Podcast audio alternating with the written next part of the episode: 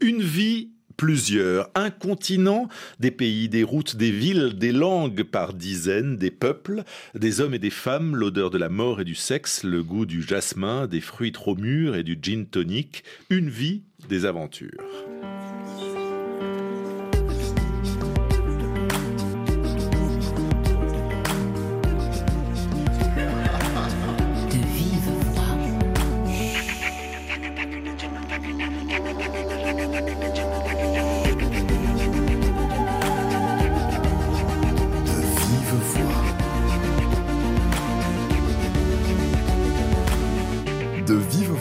Pascal Paradou. Cela pourrait ressembler à un roman d'aventure ou à une autobiographie fragmentaire, romancée ou triviale, celle de Gérard Prunier, dont je peine à retracer le curriculum vitae ou à mettre dans une case. Le voilà en tout cas écrivain avec ce recueil de nouvelles, L'amour est plus dangereux que la mâchoire des crocodiles. Bonjour Gérard Prunier. Bonjour. Ce titre ressemble à un proverbe africain. C'en est un ou c'est un proverbe de votre euh, imagination? C'est pas du tout un proverbe, c'est moi qui ai inventé le titre. Mais il y a quelque chose d'africain chez vous quand même. Bah, 40 euh, ans de vie. Hein, euh, et bon, c'est... D'une certaine manière, je suis un blanc qui est égaré en Europe. Heureusement que j'ai ma femme et mes enfants africains avec moi. Euh, mais bon, euh, je suis parti là-bas, j'étais très jeune. Et euh, je n'avais aucune espèce d'idée de là où j'allais, parce que je n'avais pas du tout fait des études africanistes. je voulais être sinologue au départ. Ah oui, c'est pas la bonne destination pour être euh, Non, non, c'est pas la bonne destination. Mais euh, il y a eu la révolution culturelle en 1966, donc les Chinois m'ont fait sauter ma bourse pour aller, à Pékin. Et puis voilà, je me suis retrouvé euh, à vivre de petits boulots au chômage. Et puis je me suis retrouvé ensuite dans un pays dont j'ignorais absolument tout, l'Ouganda. Alors on va parler de l'Ouganda et de tous les autres pays que vous avez euh, traversés et où vous avez euh, vécu, mais j'aimerais quand même préciser ce côté africain parce que euh, pour ce recueil de nouvelles, vous publiez dans une collection Continent Noir chez Gallimard où il y a une majorité d'auteurs natifs du continent africain. Donc cela fait de vous un peu plus un Africain encore. Mais ça me dérange absolument pas, au contraire. C'est plutôt un honneur. Et, et donc, euh, par exemple, j'ai parlé de, ça un peu avec euh, Scholastic Mukasonga, parce qu'il y a une, de mes nouvelles qui se passe au Rwanda, et elle m'a dit, mais c'est crédible, hein, ton Rwanda. Mais j'ai dit, c'est normal que ce soit crédible, j'y étais. Elle dit, oui, mais moi, j'y ai grandi. Bon, mais pour quelqu'un qui y a grandi comme elle, euh, elle trouve que ce que j'en dis n'est pas choquant. Ces dix nouvelles sont totalement autobiographiques ou un à 80%. 80%. Bon, il y a toujours des, petites modifications. Euh, par exemple, dans celle qui s'appelle Ma jupe est trop courte, j'invente un personnage. J'ai connu ce personnage, mais c'est pas cette personne qui joue le rôle que je lui donne. Euh, le rôle que je lui donne, euh, c'était mon épouse à l'époque. qui, donc c'est bel, bel, et bien autobiographique parce qu'en plus, elle avait un caractère un peu rugueux. Et euh, quand elle s'est fait arrêter par la police, euh, elle les a envoyés au diable, ce qui, dans l'Ouganda d'Idi Amin, n'était pas quelque chose de très, une très bonne idée. On va préciser l'anecdote. Euh, cette femme, donc qui est votre femme, vous venez de, nous le dire, est arrêtée parce qu'elle porte a priori une jupe beaucoup trop courte. Elle est juste en dessous du genou, c'est ça? Et elle se fait arrêter par une femme policier qui ne rêve que d'une chose, c'est d'avoir elle aussi une robe, plutôt une jupe, mais totalement mini-jupe. Oui, alors c'est absolument euh, étonnant parce que Idi Amin avait, euh, il avait fait tout un truc sur euh, qu'il n'aimait pas l'occidentalisation, donc il fallait que les femmes n'utilisent plus de produits pour s'éclaircir la peau, ne portent plus de perruques, ne portent pas de mini-jupe. Les hommes devaient avoir aussi des, arbres, des barbes modérées. Je ne sais pas ce que c'est une barbe modérée, mais il, il, était en train d'essayer de fabriquer un pays avec une image synthétique qu'il avait produite. Et euh, bon, ils accusent euh, ma femme d'avoir euh, une mini-jupe. Or, franchement, c'était une jupe qui aurait été très conservatrice en Europe, qui était plus bas que le genou. Mais bon, évidemment, comme tous les policiers du monde, elle essayait de faire du chiffre, c'est-à-dire de, trouver quelques gens qui avaient... Bon. Et, après, quand j'ai essayé de l'acheter, parce que bon, il y a toujours une manière de discuter dans ce genre de situation, j'ai dit mais qu'est-ce que vous voulez? Et c'est là qu'elle m'a dit, je veux une, mini-jupe, euh, et en, disant Carnaby Street, hein, c'est-à-dire le quartier de Londres où on trouvait ces vêtements choquants euh, qui déplaisait tant au dictateur. Mini-jupe en cuir. En cuir. Ah oui, il me précise. Alors, c'est une autobiographie à 80%, ce, ce, récit, ces, récits. Mais pourquoi avoir choisi justement la forme des nouvelles, Gérard Prunier, plutôt que la bonne vieille autobiographie, voyez, euh, Ma vie, mon œuvre? Oh, ça serait beaucoup trop ennuyeux. Et puis d'abord aussi, il faut voir comment j'ai écrit ces nouvelles. Parce que j'étais en même temps en train de travailler, donc d'écrire des livres sur l'Afrique, des livres scientifiques. Euh, bon, euh, sur, euh, sur le génocide rwandais, sur les guerres du Congo, sur la situation au Darfour, dans les pays que je connaissais. Et beaucoup ont été écrits d'ailleurs en étant moi-même en Afrique. Bon. Et j'avais une sorte de, de tentation de dire mais il y a plein de trucs que j'écris pas dans ces livres-là. Parce que justement, c'est trop intime, c'est trop direct, c'est pas politiquement correct, etc., etc. Et donc, je scribouillais des petites nouvelles à côté. Donc ce sont ces nouvelles que nous pouvons lire dans, ce récit L'amour est plus dangereux que la mâchoire des, crocodiles. Mais alors, encore un point sur votre curriculum vitae. Euh, vous faites quoi dans la vie, Gérard Prunier? Parce que là, vous êtes écrivain, mais j'ai l'impression que vous êtes à la fois historien, chercheur, milicien, vous avez été camionneur, guerrier héros, journaliste, un peu agent infiltré. C'est une vie infiltré par qui? Ah. Non, euh, en fait... Euh, j'ai fait des études assez classiques. J'ai fait Sciences Po et, après un, doctorat à l'école des hautes études. Et je suis rentré au CNRS. Et donc tout ça m'est arrivé euh, alors. Alors ben, j'ai pas toujours été au CNRS. D'abord au départ, étant donné que j'avais immigré au Canada, j'étais coopérant canadien. Quand j'arrive en Ouganda, je suis coopérant canadien avec euh, ce qu'on appelait CUSO en anglais ou SUCO en français. Euh, et puis c'est là que je me suis retrouvé obligé de m'enfuir en Tanzanie et où j'ai été réfugié politique euh, ougandais en Tanzanie. C'est assez rigolo, là, je vais, je vais, faire dans une autre nouvelle parce que euh, Gallimard me demandait un autre volume. Comment je suis arrivé en Tanzanie? Et alors, je descends de l'avion, je suis en bras de chemise, j'ai pas de, j'ai pas de bagages, j'ai 20 dollars en poche et mon passeport. Et puis je dis voilà, je demande l'asile politique. Alors, il me dit, mais vous êtes euh, euh, un peu canadien et, citoyen français. Vous n'êtes poursuivi ni par le gouvernement français ni par le gouvernement canadien. Comment voulez-vous qu'on vous donne l'asile politique?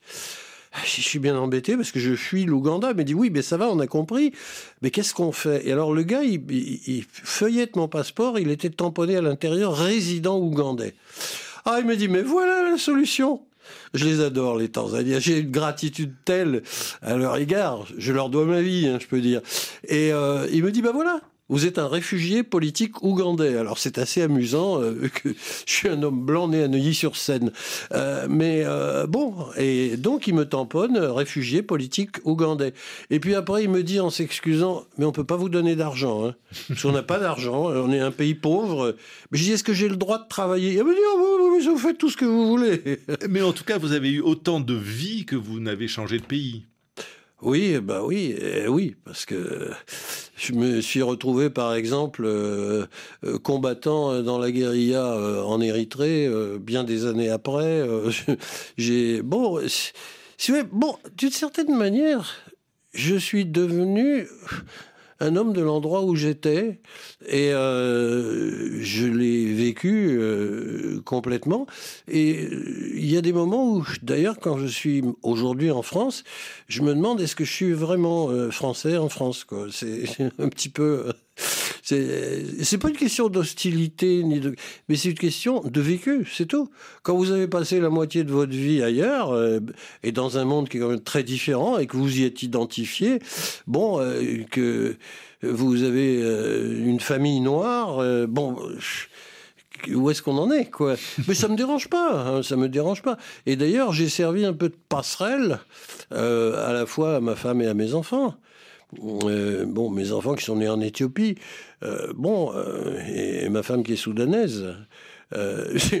même dans la famille, on n'a pas tous la même origine, mais nous avons tous des passeports français. Gérard Prunier, c'est lundi et l'on part ailleurs. Alors, c'est moins exotique qu'avec vous. On va prendre le Thalys ou alors on part à Bruxelles avec un coup de téléphone, c'est plus pratique aussi.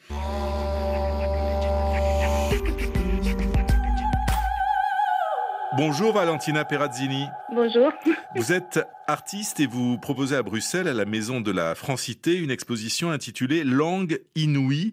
De quelle langue parlez-vous? Du français? Oui, en partie. En fait, euh, l'exposition elle est plutôt sur euh, les langages dans un sens plus large. Et donc, euh, à travers mon travail, j'essaie de proposer différents types de langages dans l'exposition. Langue inouïe, inouïe, ça veut dire extraordinaire que l'on n'a jamais entendu. C'est cela que vous proposez? Oui, en partie. Et également, il y a un jeu de mots avec une partie des installations parce que à l'intérieur de l'exposition, j'ai collaboré avec un artiste qui s'occupe des paysages sonores. Et donc, on a mis en musique l'interprétation de la grande verrière qu'il y a à l'intérieur de la maison est devenue la partition pour la musique et donc euh, on a interprété le langage aussi au niveau euh, audio. Mais alors en tant qu'artiste euh, plasticienne, qu'est-ce qui vous intéresse dans, la langue? Est-ce que c'est l'évocation quasi kabbalistique des, des, lettres ou des mots? Est-ce que c'est la typographie? Qu'est-ce qui vous intéresse? Ben, dans tous les arts, il s'agit de langage. Pour moi, c'est la façon dont l'homme peut se rapprocher de la nature. Cette rencontre qui est aussi difficile, elle est empêchée en partie par, par l'utilisation du langage. Et donc l'exposition parle aussi un petit peu de ça, donc de tous les échecs du langage et du fait qu'on a plusieurs façons de l'exprimer et qu'aucune ne les complète euh, sans les autres. Oui, vous ne parlez donc pas que des mots, parce qu'en effet, ce qui nous différencie des animaux, c'est qu'ils n'ont a priori pas de langage quand nous en avons un. En tout cas, il est beaucoup plus articulé. Voilà, tout à fait. Par exemple, dans l'exposition, il y a une première partie qui était une performance. Donc là, pour moi, il s'agissait du, geste. Donc démontrer à travers un geste quelque chose qui puisse parler du langage. Ensuite, il y a, comme je l'ai dit, l'installation audio, il y a une installation vidéo également, puis il y a l'image statique, donc euh, les dessins, et aussi une installation sur des plantes, donc là, les liens avec la nature. Est-ce que vous pouvez préciser un petit peu, Valentina Perazzini, euh, ce que l'on peut voir donc à la Maison de la Francité? Parce que j'ai eu l'impression que vous avez aussi travaillé sur les fenêtres. Oui, tout à fait. Donc, il faut savoir que la Maison de la Francité, c'est un bâtiment répertorié qui principalement en style art nouveau et en partie en style néoclassique. Donc euh, ces deux éléments m'intéressaient parce que je travaille beaucoup sur la décoration. Et d'ailleurs, les formes des lettres qu'il y a dans mes dessins rappellent un petit peu les formes de l'art nouveau qu'il y a à l'intérieur de la maison. Et donc, pour les visiteurs, disons qu'ils auront une première partie qui sont les résultats de la performance qui a lieu au vernissage.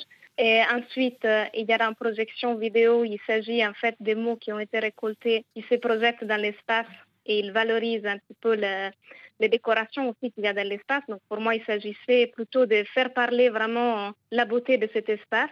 Ensuite, euh, nous avons effectivement une installation sur euh, une des vitres qui n'était pas décorée, et qui donc euh, se mélange avec les décorations qui sont déjà présentes euh, dans les vitres. C'est des décorations typiquement art nouveau, donc à faire forger avec euh, pas mal d'éléments végétaux. Comme ça, il s'agit d'art visuel, il faut voir les choses.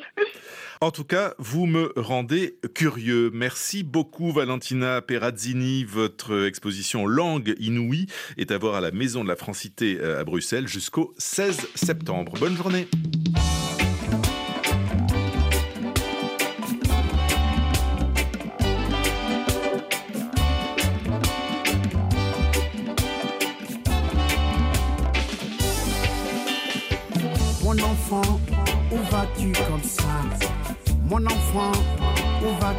Ça Tu t'en vas derrière l'océan pour aller rencontrer ta destinée.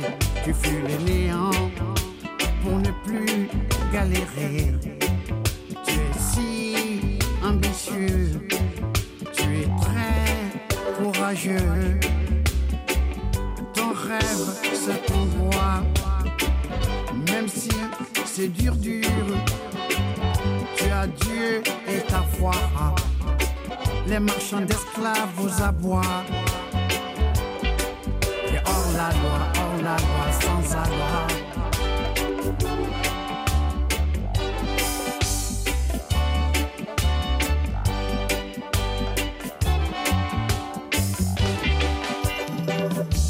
Attention où tu vas Fais attention où tu vas. La mort suit tes pas. La mort est derrière toi. Méfie-toi de l'océan. Méfie-toi de l'océan. Méfie-toi de l'océan. Méfie-toi de l'océan. Méfie-toi, méfie-toi. Méfie-toi, méfie-toi. Non, ne va pas là-bas. La mort, la mort, la mort, la mort t'attend là-bas. C'est pour cela que je t'avertis.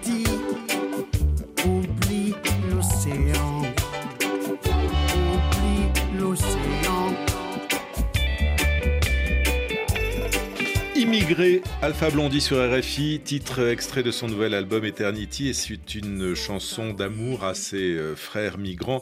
Euh, Gérard Prunier, j'ai j'ai lu dans votre livre L'amour est plus dangereux que la mâchoire des crocodiles cette phrase Tant de choses en Afrique flottent sur des abstractions rêvées et la négation de la réalité. Est-ce que le désir d'immigrer fait partie de cette euh, abstraction rêvée? Pour beaucoup Oui, de... mais euh, tout simplement, même pour les gens qui sont là et qui euh, veulent pas s'en aller, c'est déjà le cas.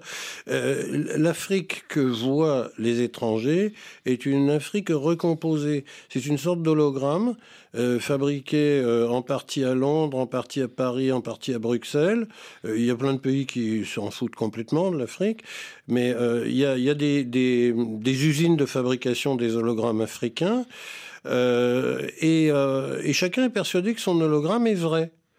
Euh, les Anglais ont le leur, nous on a le nôtre. Euh, les seuls peut-être qui sont assez proches de leur Afrique, ce sont les Portugais. Mais c'est un monde d'ailleurs euh, qui n'intéresse pas grand monde, sauf les Brésiliens évidemment, qui Oui, eux s'y intéressent énormément.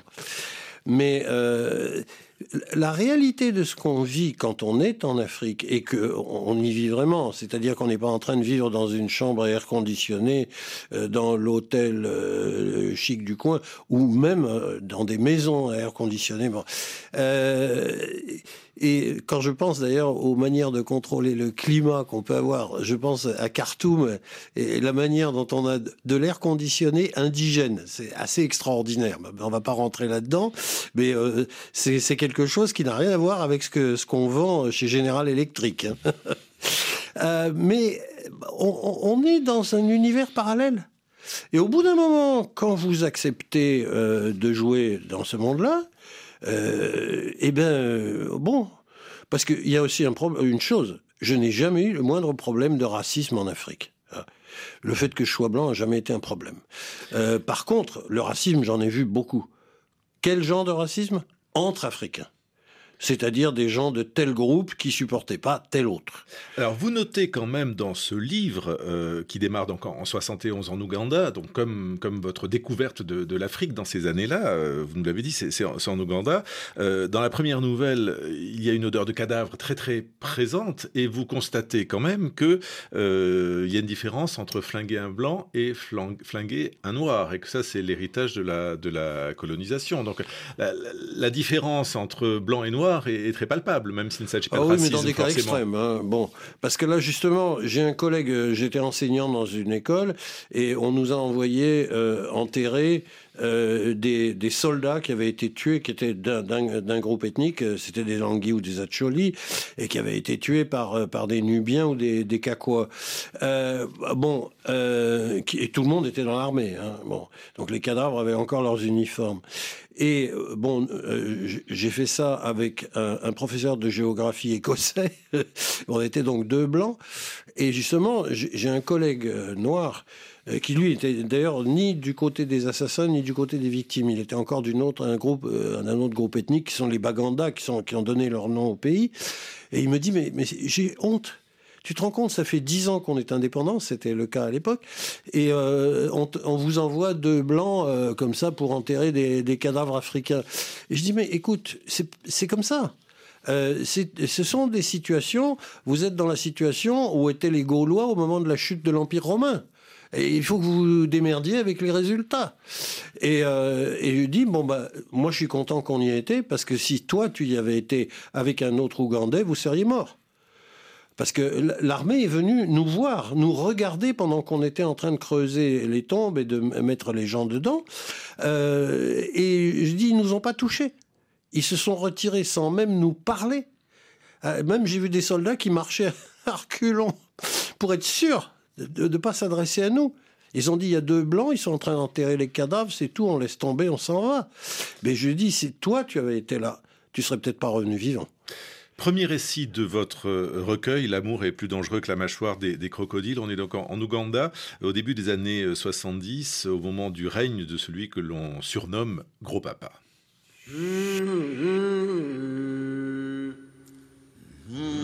I will exercise the function of the head of government of the Republic of Uganda. So help me God.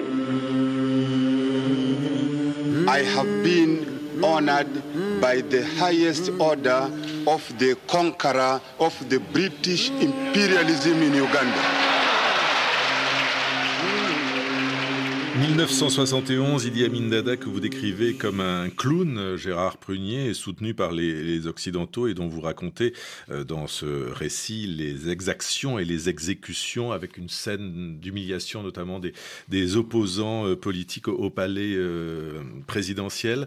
vous avez quel type de souvenir de cette période-là comme comme un moment particulièrement violent dans, votre vie Parce que c'est aussi en Ouganda que vous découvrez que l'amour est plus dangereux que la mâchoire des crocodiles, qui est le titre de l'une des euh, nouvelles. J'ai pas du tout un sentiment violent.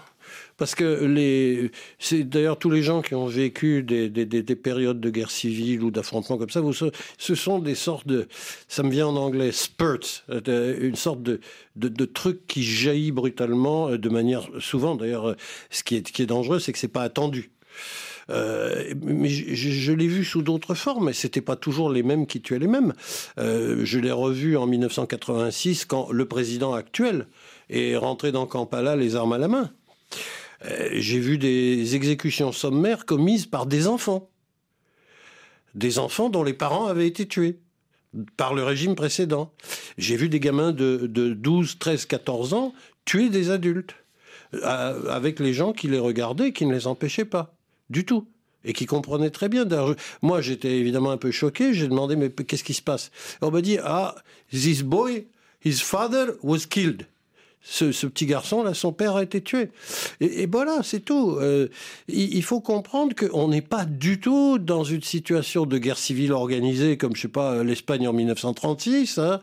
Euh, on est dans une situation de dissonance sociale qui se traduit par des moments de violence à certains moments, mais pas tout le temps. Euh, je me rappelle la période où Idi Amin conduisait lui-même sa vieille Jeep, euh, qui était une vieille Jeep américaine de 44, dans la rue, sans garde du corps. Et d'ailleurs, tout le monde euh, l'adorait, tout le monde applaudissait. Et il saluait de la main en, rigolant.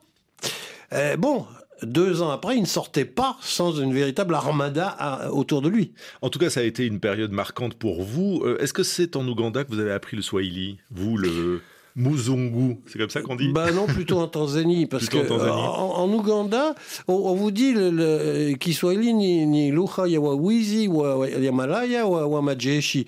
C'est la langue des putes, des soldats et, euh, euh, des, des, commerçants. Bon, c'est pas une langue respectée, le Swahili en Ouganda, pas du tout. Euh, alors qu'en Tanzanie, c'est une sorte de devenu une langue nationale. Et c'est pour ça, d'ailleurs, ça m'a beaucoup amusé, parce que j'ai vécu aux États-Unis, quand on parle avec un noir américain, il croit toujours que s'il apprend le Swahili, il va pouvoir parler euh, à tous les Africains sur la totalité du continent. Or, le Swahili est parlé au grand maximum sur 25 à 30 du territoire de du continent africain. En tout cas, il y a beaucoup de mots en Swahili dans ce livre. C'est pour faire apparaître cette langue, c'est pour la, faire sonner d'une certaine façon? Oui, et puis aussi parce que je l'ai vécu quand j'étais chauffeur de camion. Euh, parce que là, c'était vraiment, alors, euh, personne ne parlait autre chose. Et c'était très amusant parce que la plupart des gens n'étaient pas des Swahili. C'était des Somalis, c'était euh, des, des, gens qui venaient complètement d'ailleurs, ou des Swahili de la côte qui n'étaient même pas automatiquement de Tanzanie, qui pouvaient être des Kenyans, qui pouvaient être... Jusqu'au Mozambique, on parle Swahili. et c'était la langue de tout le monde.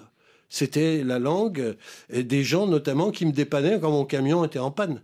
Et j'avais intérêt à la parler. Alors, vous évoquez beaucoup l'Ouganda dans, ce livre, Gérard Prunier, mais aussi le, Rwanda, où vous débarquez en 1991. J'aimerais que vous lisiez un, court extrait euh, de votre euh, livre, qui ressemble donc à, à un journal de bord. Euh, juste avant l'aube, nous nous étions effondrés sur la pente d'une colline boisée et j'avais sombré dans un sommeil sans rêve. À notre réveil, le soleil était déjà très haut dans le ciel et la vallée de la Rugesi s'étendait sous nos yeux jusqu'à l'horizon. Les marécages afférents réfléchissant la lumière comme des nappes de métal en fusion. Je m'étirais en bâillant. J'avais mal partout, mais ce monde était magique, même si les raisons de ma présence sur ces pentes du paradis demeuraient assez vagues. À Kampala, mes contacts FPR m'avaient seulement demandé de venir les voir en ajoutant que ma présence serait vraiment utile. Je n'ai pas vraiment compris ce qu'il voulait dire, mais j'avais quand même décidé d'y aller. En ce début de 1991, le Rwanda était seulement une autre petite guerre africaine négligée, le genre de truc que je couvrais pour plusieurs journaux pour en tirer de maigres piges. Euh, mais mes clients étaient imprévisibles et je ne savais jamais quel sujet allait plus ou moins les intéresser. Journaliste africaniste, ça n'était pas un vrai métier. Juste une vocation un peu barjot, qui tenait plus à l'amour de ce continent insensé auquel je tenais tant, Dieu seul sait pourquoi.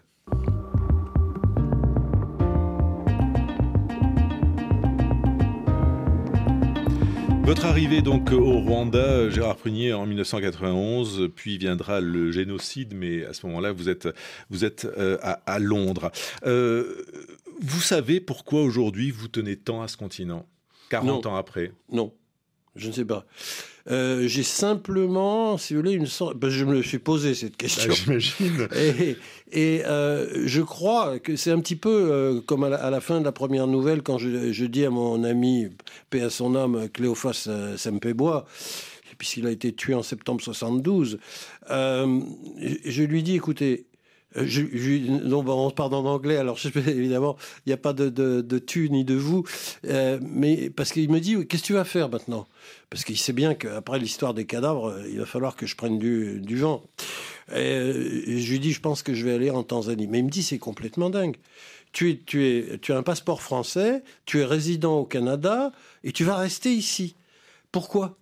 Lui, il avait vécu une quinzaine d'années en Angleterre parce que son père était un pasteur euh, protestant et donc euh, quand la famille avait immigré en Angleterre où il avait une paroisse. Euh, et, je lui dis, écoute, je saurais pas très bien te dire, mais je crois que quelque part en Europe, ils sont tous morts.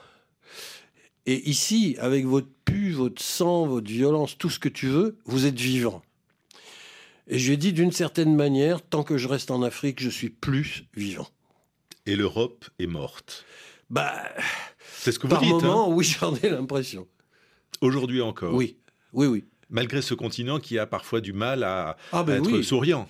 Mais attendez, euh, bon, c'est parce que les gens ne connaissent pas l'histoire de l'Europe. Ils pensent qu'il y a l'Empire romain et puis après c'est Saint-Louis. Non, mais attendez, il y a un trou de 500 ans, ok? Au moment où l'empire entre l'effondrement de l'empire romain et le début d'un Moyen Âge euh, plus civilisé. Ben, L'Afrique, elle est là-dedans. Elle est là-dedans. Elle est dans ce trou. Mais nous, nous n'en parlons jamais, parce que nous, nous avons honte de tout ça. Hein Comme les Africains ont souvent honte d'être Africains. Et ils ont tort. Merci Gérard Prunier. L'amour est plus dangereux que la mâchoire des crocodiles, édité chez Gallimard, collection Continent Noir, et vous avez plein de choses encore à raconter. Pascal Paradou, Cécile Labolo, Yann Bourdelas, à demain.